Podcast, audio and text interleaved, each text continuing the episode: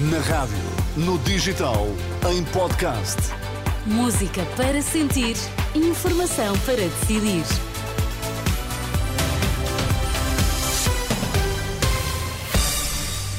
A começar a edição da noite, para já as notícias em destaque. Sporting e Benfica venceram os jogos desta noite, tudo na mesma na frente do campeonato. A Antram está preocupada com o bloqueio de várias estradas em França e que prejudica camionistas portugueses.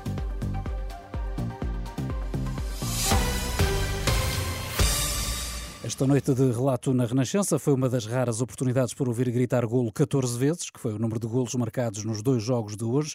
Primeiro o Benfica venceu o Estrela da Amadora por 4-1, depois o Sporting goleou em Alvalade o Casa Pia por 8-0. Ruben Amorim diz que o primeiro golo desbloqueou a equipa começámos a fazer mais o nosso, o nosso jogo, acelerámos o jogo, fomos, fomos um, fortes nas, nas decisões um, e conseguimos, conseguimos um, um resultado com, com muitos golos mas mesmo assim, mesmo na qualidade de jogo, eu acho que até no último jogo em Braga tivemos melhor. Desta vez finalizámos um, e, e, nunca desistimos de, de fazer mais gols porque precisávamos disso. E portanto, os jogadores estão de parabéns.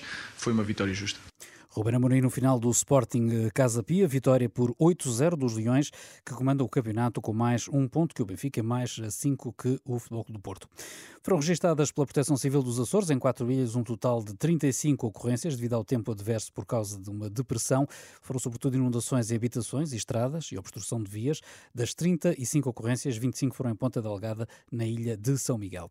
A Direção-Geral da Saúde está a aconselhar as pessoas mais vulneráveis a ficarem em casa e a população em geral recomenda que evite esforços prolongados ou atividade física ao ar livre, em causa a pouca qualidade do ar devido à concentração de poeiras provenientes do norte da África.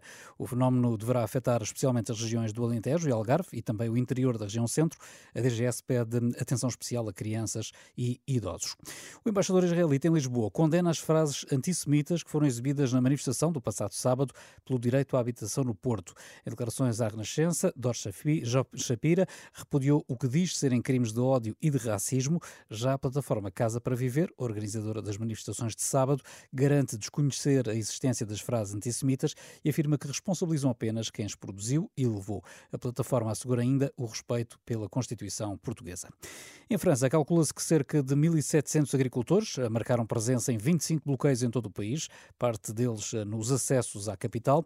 Milhares de tratores e veículos agrícolas interromperam a circulação. Eh, os agricultores reclamam medidas para fazer face à inflação e custos acrescidos com a guerra na Ucrânia. Quinta-feira, o presidente Macron deverá propor à presidente da Comissão Europeia mudanças na política agrícola comum. A Antram, a Associação Nacional de Transportadores Públicos Rodoviários de Mercadorias, manifesta, entretanto, preocupação com o bloqueio de várias estradas em França. Ouvido pela Renascença, André Almeida, porta-voz da Antram, não tem dados concretos, mas garante que é uma situação que já tem impacto no transporte que está a ser realizado por camionistas portugueses. Temos um impacto direto nas empresas que é ser imediato e já se faz sentir. Esta situação já tem uma semana e, portanto, estas empresas já estão a sentir há mais de uma semana os impactos de atrasarem entregas, não conseguirem fazer entregas, os próprios clientes dos quais elas dependem para a sua própria sobrevivência não conseguem receber as mercadorias e, portanto, tudo isto tem um impacto direto, nesta data não é possível cifrar, mas que brevemente as empresas conseguirão apurar junto dos seus clientes e, e logo se verá qual será o impacto que neste momento é, é, é muito preocupante a situação a que as coisas estão a chegar se isto se mantiver por mais um par de dias.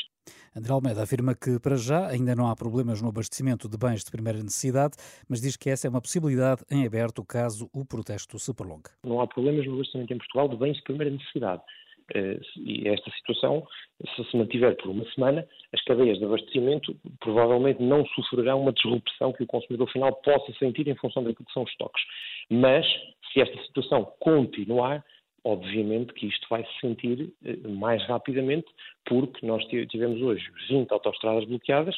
Se amanhã tivermos mais 20 eh, autoestradas bloqueadas em França, como tem acontecido ao longo dos últimos dias, o impacto poderá ser muito grande.